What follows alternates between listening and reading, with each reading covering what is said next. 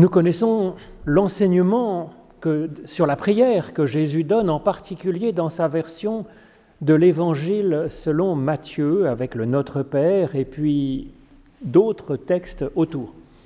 Je vous propose ce matin de se pencher vers la version selon Luc, une version, je trouve, courageuse et vraie. C'est au chapitre 11 de l'évangile donc de Jésus-Christ selon Luc, les 13 premiers versets. Jésus priait un jour en un certain lieu. Lorsqu'il eut cessé, un de ses disciples lui dit, Seigneur, enseigne-nous à prier comme Jean l'a enseigné à ses disciples. Il leur dit, Quand vous priez, dites, Père, que ton nom soit sanctifié, que ton règne vienne. Notre pain extraordinaire, donne-le-nous au jour le jour. Pardonne-nous nos péchés, car nous aussi nous pardonnons à quiconque nous offense. Et ne nous laisse pas entrer dans l'affliction. Et puis Jésus continua en leur disant, Lequel d'entre vous aura un ami qui se rendra chez lui au milieu de la nuit pour lui dire, Ami, prête-moi trois pains car un de mes amis est arrivé de voyage chez moi et je n'ai rien à lui offrir. Si de l'intérieur l'autre lui répond Ne me cause pas d'ennui, la porte est déjà fermée, mes enfants et moi sommes au lit, je ne puis me lever pour te donner des pains. Je vous le dis, même s'il ne se lève pas pour les lui donner, parce qu'il est son ami, il se lèvera à cause de son importunité et lui donnera tout ce dont il a besoin. Et moi je vous dis, demandez et l'on vous donnera. Cherchez et vous trouverez, frappez à la porte et l'on vous ouvrira. Car quiconque demande reçoit, celui qui cherche trouve et celui qui frappe à la porte, on ouvre. Quel père parmi vous, si son fils lui demande un pain, lui donnera-t-il une pierre? Ou s'il lui demande du poisson, lui donnera-t-il un serpent au lieu d'un poisson? Ou s'il demande un œuf, lui donnera-t-il un scorpion? Si donc vous qui êtes mauvais, vous savez donner de bonnes choses à vos enfants, à combien plus forte raison le Père qui est dans les cieux donnera-t-il le Saint-Esprit à ceux qui le lui demandent? Éternel, par l'étude de tes Écritures, ouvre-nous à ton souffle de vie. Au nom de Jésus-Christ. Amen.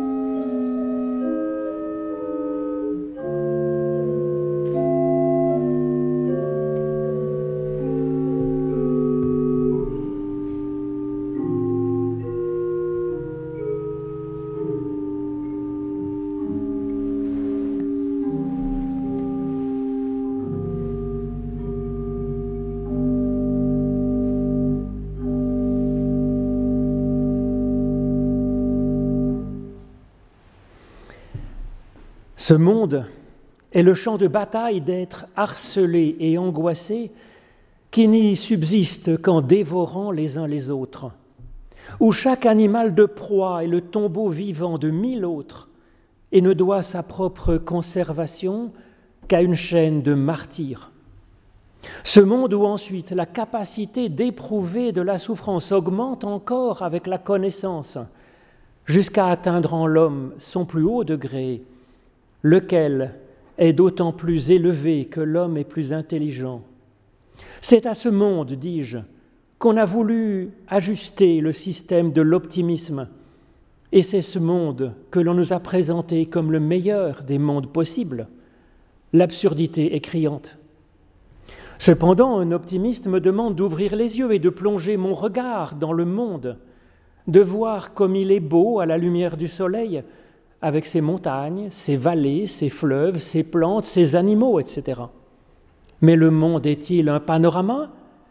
Ces choses, bien sûr, sont belles à, belles à voir, mais être l'une d'elles, c'est une toute autre affaire.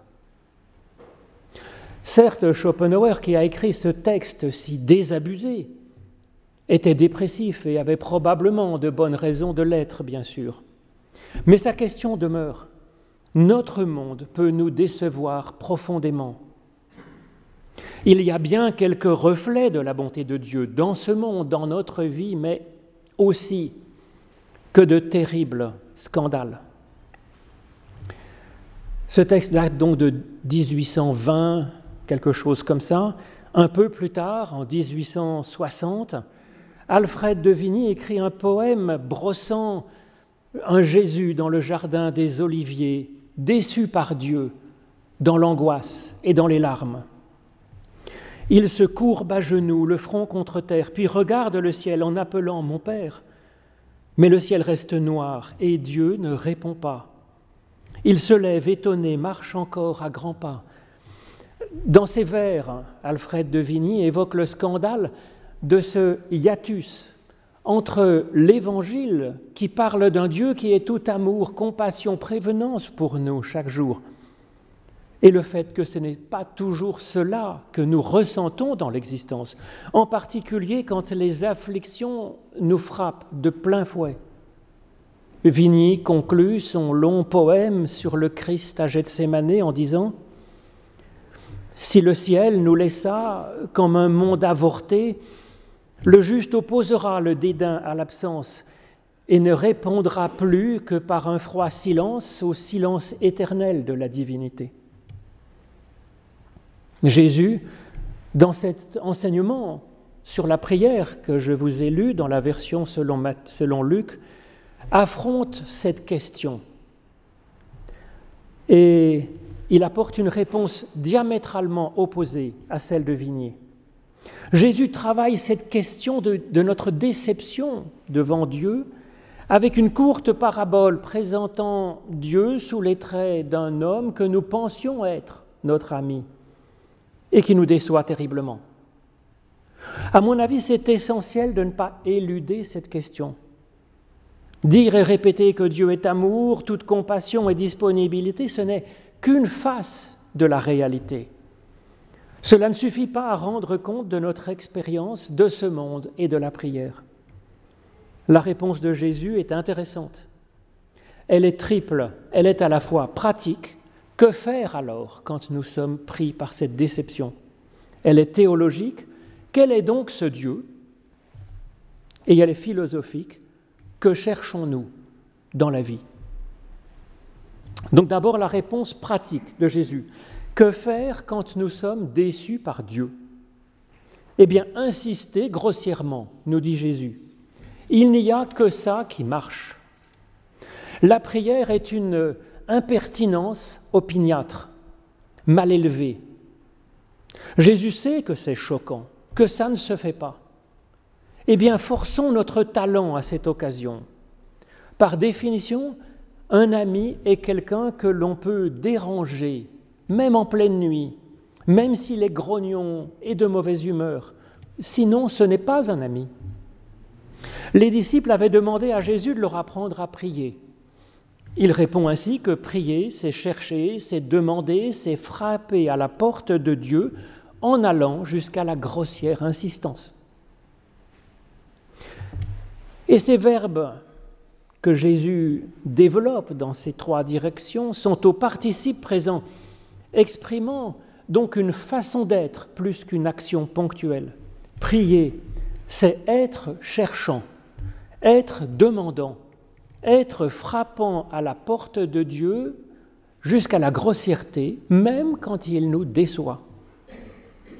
Tambouriner à la porte de Dieu. Mais quel Dieu? Quelle idée de Dieu, quelle conception de Dieu? Et pour chercher quoi? Pour demander quoi? Jésus précisera cela plus tard, comme si c'était finalement secondaire. L'essentiel de la prière est dans cette attitude, dans ces gestes. Et à mon avis, c'est déjà libérant, même si je demandais un peu n'importe quoi, n'importe comment, à une idée de Dieu avec une théologie assez improbable, on y répondra on donnera et on ouvrira la porte. Cette forme passive, au lieu de Dieu vous donnera, Dieu vous ouvrira, suggère que nous ne connaissons pas encore vraiment ce Dieu, Nous le connaîtrons mieux plus tard quand il nous aura donné, quand il nous aura ouvert. Un seul de ces trois exaucements est à la voix active. Qui cherche, trouve. Nous révélons que nous avons des ressources d'intelligence que nous avons peut-être sous-estimées, ou bien qu'une partie de l'exaucement de la prière, de cette attitude devant Dieu, est déjà l'ouverture de nos yeux par Dieu, et non pas de trouver à notre place la solution. La prière est donc cette impertinence opiniâtre, forçant notre déception. Et c'est même alors, finalement, que notre prière est un travail en profondeur, dans ce dépassement de la déception par l'insistance grossière. Cette réponse très pratique de Jésus s'enracine dans une attitude déjà millénaire à son époque et qui a fait preuve de son efficacité de génération en génération. Les psaumes nous suggèrent déjà, dans trois, quatre psaumes, nous suggèrent déjà de répondre ainsi par la prière à la voix du doute moqueur qui en nous dit Alors où est-il ton Dieu? Et puis c'est ce que propose également le récit de Jacob luttant avec Dieu jusqu'à l'aube, disant Je ne te laisserai pas partir avant que tu ne m'aies béni. La prière est cette impertinence cette insistance, ce combat, et ce combat est victorieux.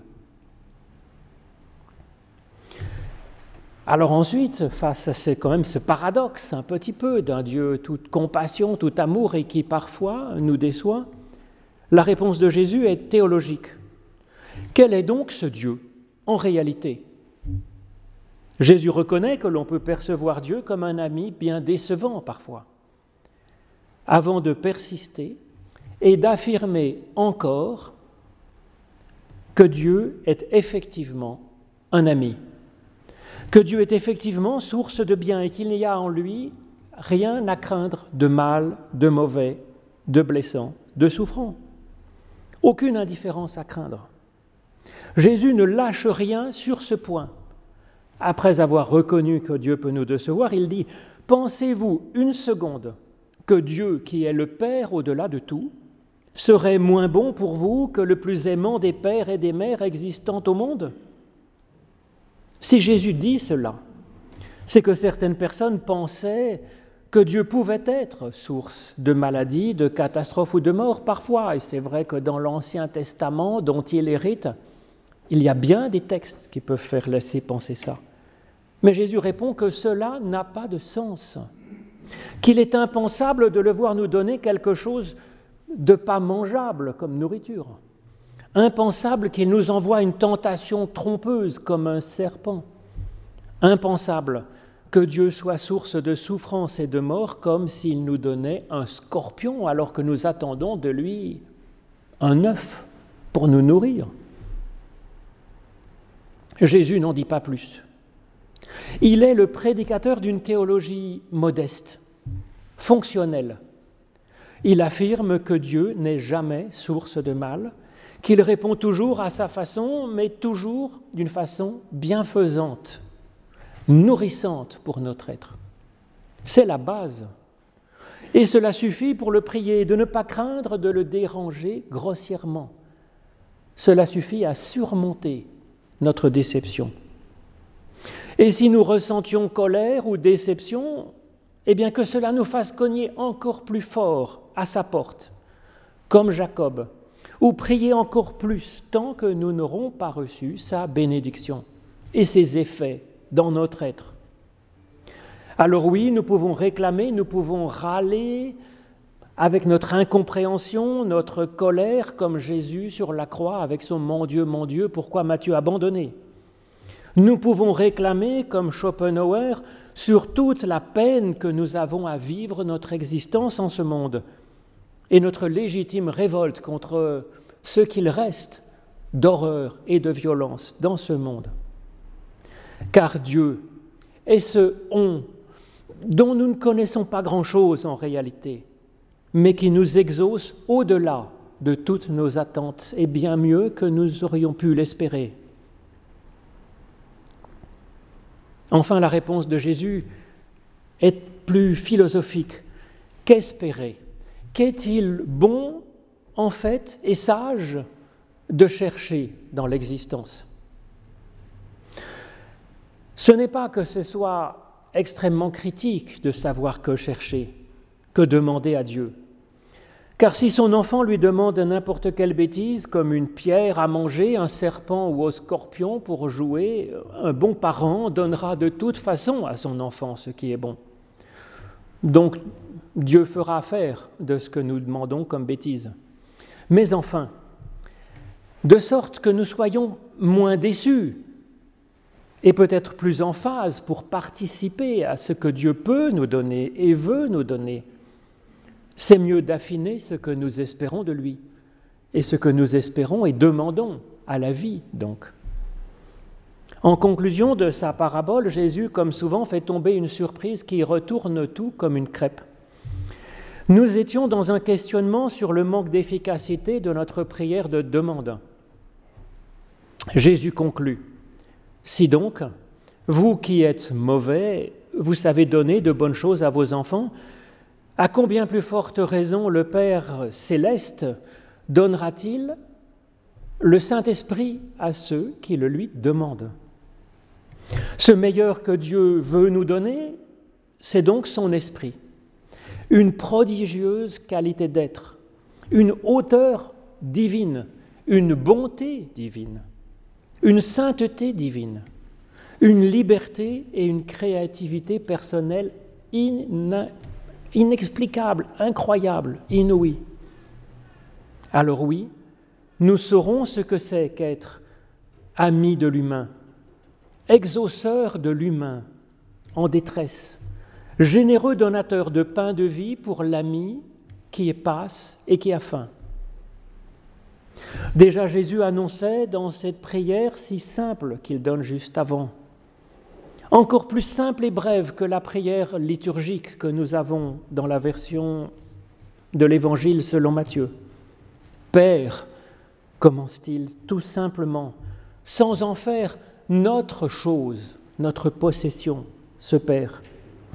Père, notre prière pourrait s'y limiter parfois à ce mot de Père ou de Mère, et un silence, une méditation sur ce que nous pensons, ce que nous espérons de mieux que pourrait être ce Père, cette Mère que nous avons dans l'au-delà de tout, et vivre avec lui et par lui, laisser se déployer une confiance.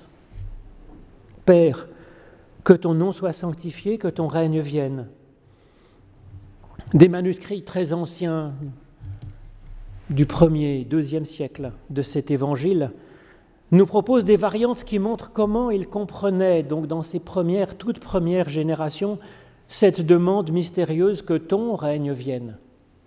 Ces versions mettent que ton règne vienne sur nous et complètent en disant que ton Saint-Esprit vienne et nous purifie. Donc que Dieu travaille ainsi, non pas simplement à l'extérieur, parce qu'il le fait aussi, mais à l'intérieur de nous-mêmes, et nous rendre à notre mesure source de vie et de purification de ce qui reste de mauvais en ce monde. Et cela éclaire ce que Jésus peut entendre par ces pains qui reviennent à trois reprises dans son enseignement sur la prière. D'abord, dans cette propre prière qu'il nous a dit, Notre pain extraordinaire, donne-le-nous au jour le jour. Alors j'ai traduit par extraordinaire ce mystérieux épiousios, littéralement au-dessus de la substance. Oui, quelque chose d'extraordinaire qui vient de Dieu et qui nous nourrit, quelque chose dont nous avons besoin au jour le jour. Dans la parabole de Jésus, il est ensuite question de trois pains. Quand on a un chiffre rond, remarquable comme ça, surtout quand c'est inutile, le chiffre dans le texte de la Bible ne signifie pas une quantité, mais, mais une qualité. Et donc ce chiffre 3, il vient qualifier cette nourriture euh, dont parle Jésus dans sa parabole, qualifier d'une dimension divine, quelque chose comme le pain de Dieu.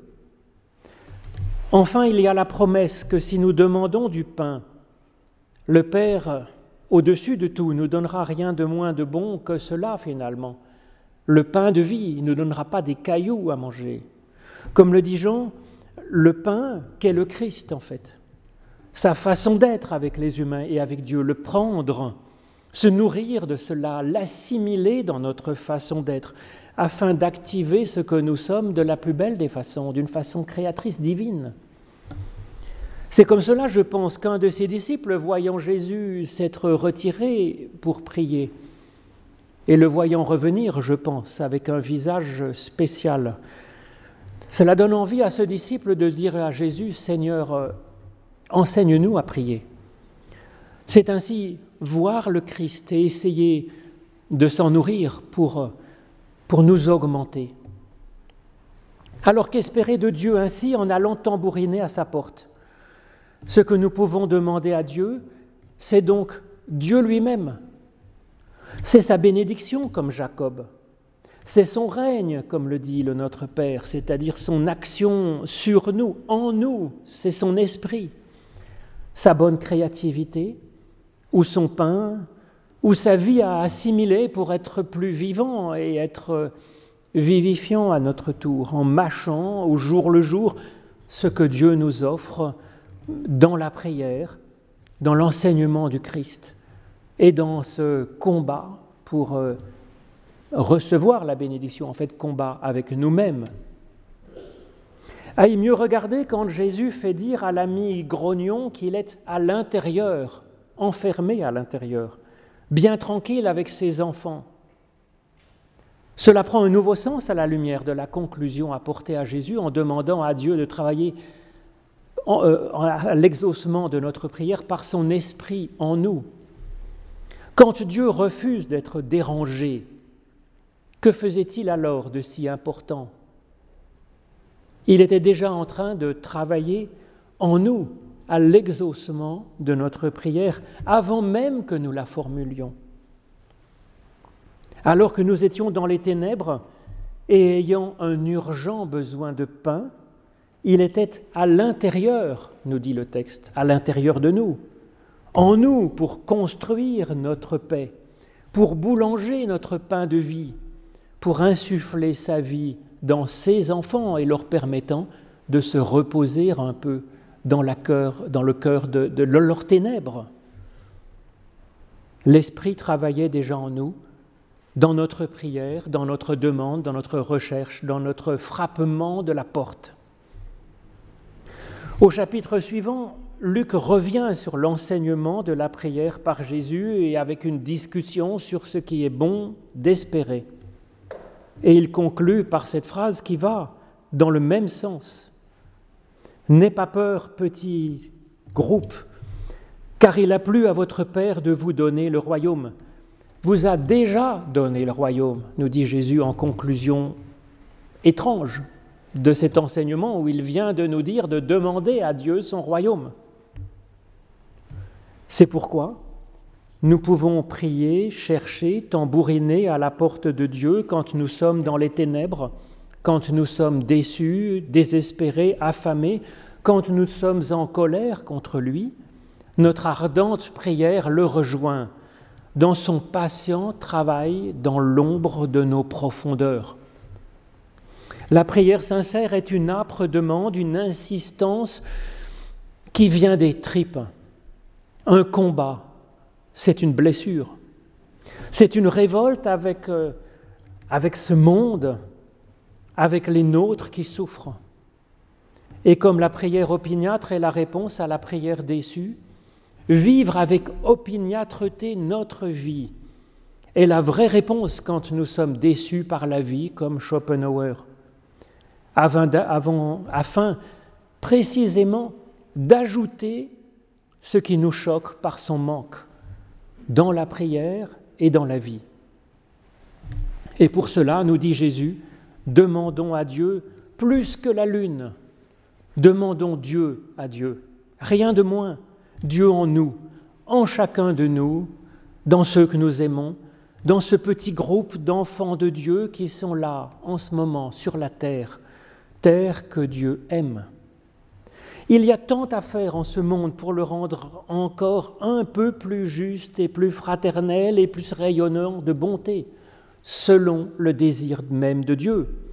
Notre colère et notre désespoir déjà convertissent doucement en énergie, en enthousiasme, en projet, notre colère et notre déception. Amen.